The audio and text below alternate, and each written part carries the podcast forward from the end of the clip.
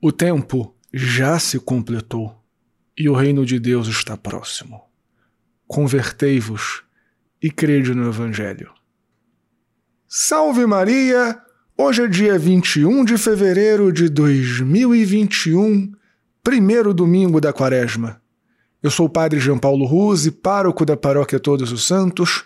Sejam mais uma vez muito bem-vindos às minhas redes sociais. E antes de nós começarmos o sermão de hoje, me permita te lembrar os horários de confissões durante a quaresma aqui na Paróquia Todos os Santos.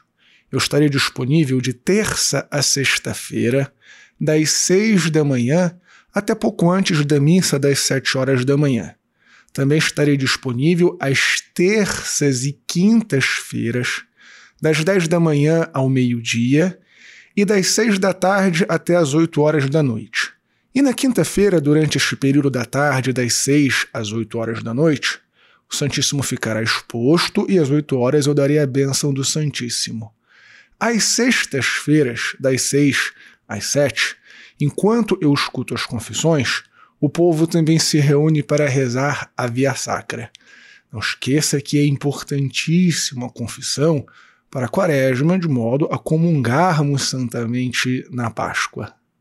Por último, se você está vendo valor aqui no nosso apostolado, não esqueça de se inscrever aqui no canal no YouTube, de assinar o sininho das notificações, de fazer um comentário, de compartilhar esse sermão e considere também a possibilidade de ser um doador mensal aqui da Paróquia Todos os Santos. Deus te abençoe e salve Maria!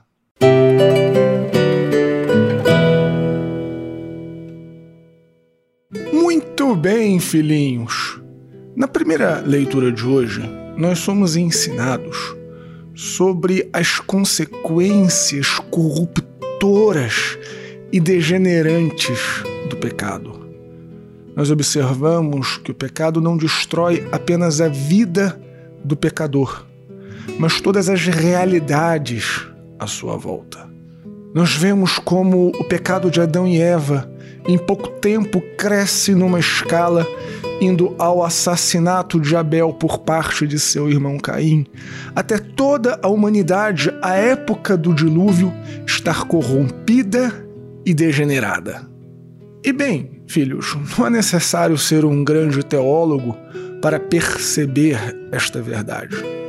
Basta olharmos para a realidade da nossa vida concreta. Eu vou dar apenas exemplo ilustrativo, para não perdermos tanto tempo nesta parte do sermão, mas que você compreenderá muito bem e verá como o pecado destrói toda a realidade à nossa volta. Imagine um pecado, infelizmente, relativamente comum e que talvez você já tenha caído. Aparece ali no Instagram a foto de uma mulher bonita ou de um homem bonito, se você for uma mulher. Mas vamos tomar o exemplo do homem que eu acho que é mais prático. Imagine que aparece ali no seu Instagram, na sua rede social, a foto de uma mulher bonita. Aí você aperta ali o coraçãozinho, como se aquilo não tivesse nada demais. Ignorando o que Jesus disse que se desejarmos uma mulher no nosso coração, teremos cometido adultério com ela. E aí, a sua esposa olhando as suas redes sociais, vê que você deu o coraçãozinho e uma outra mulher de biquíni ou com trajes curtos de academia. E fica chateada com você. E vai brigar com você, dizendo: Olha, meu amor, o que, que você fez aqui? Puxa vida, é, você tá me desrespeitando, às vezes vai até um pouco mais brava, agressiva, dependendo se é uma reincidência da mesma coisa. E você não admite o seu erro, diz que não tem nada a ver, que é só uma foto artística, que é só a sua amiga. Mas no seu coração você começa a guardar ressentimentos da sua mulher. Começa a achar ela chata, começa a achar que ela reclama de tudo, que ela está tirando sua liberdade e que talvez ela não seja tão boa assim e que outras mulheres talvez fossem melhores do que a sua. E aí, no seu ambiente de trabalho, na sua faculdade, ou com seus amigos antigamente, uma amiga, uma companheira, uma colega começa a conversar com você e rir das suas piadas e dizer o quanto você é um cara maravilhoso. E nisso, o seu ressentimento para com sua esposa só faz crescer. E para com as pessoas de fora, você é super gentil, atencioso, busca solucionar os problemas, mas em casa está sempre impaciente, nervoso, mal-humorado. Você já viu esse filme, não já?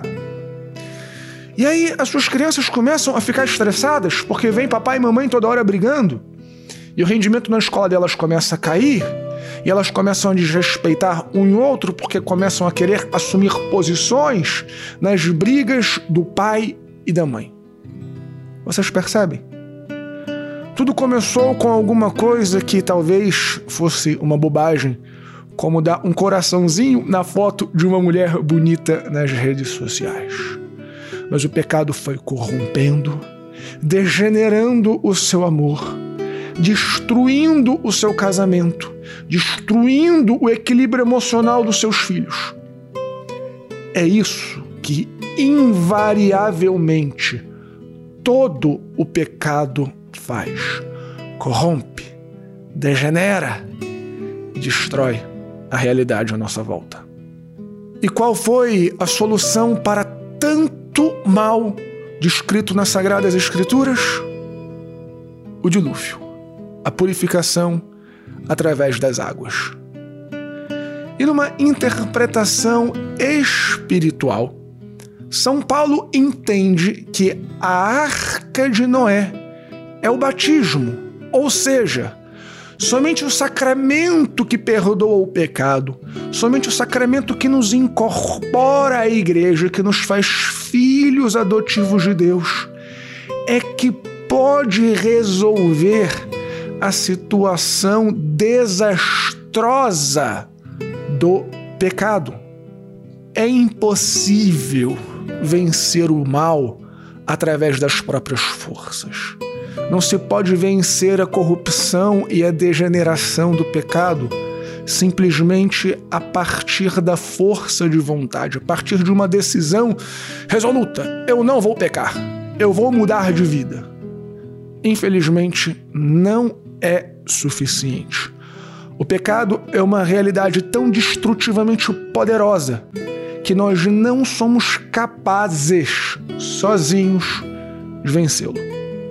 Somente se pode vencer o pecado através da graça de Deus. E é justamente por essa razão que Jesus é muito duro e enfático no evangelho de hoje ao dizer: o tempo já se completou.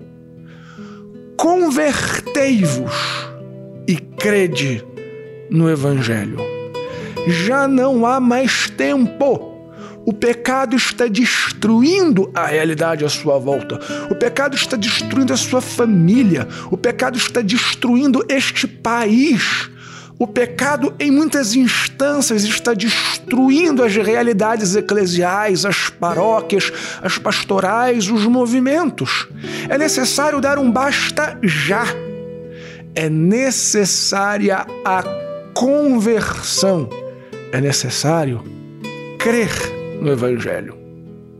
Em outras palavras, meus queridos filhos, o que eu estou querendo dizer é que não basta a boa vontade é necessária a graça de Deus.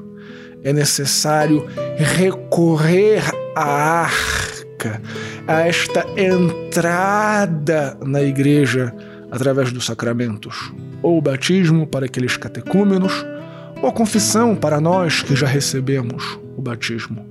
Mas sem a graça de Deus não é possível a conversão. Sem a graça de Deus não é possível a mudança sem realmente entrar na igreja de Deus, obedecer os mandamentos, seguir os costumes legítimos e tradições legítimas da igreja, não é possível vencer o pecado. Então, que essa quaresma seja aquele basta já na nossa vida, aquele tempo forte para conversão, para crermos no Evangelho para vivermos as realidades da igreja, para vivermos tudo aquilo que nos ensina a nossa mãe da igreja. Mais uma vez, meu filho, minha filha, muito obrigado por ter ficado comigo até o fim deste sermão. Se você não deu joinha, faz isso agora, deixa um comentário, compartilhe esse sermão com seus amigos, com as pessoas que você ama. Deus te abençoe e salve Maria!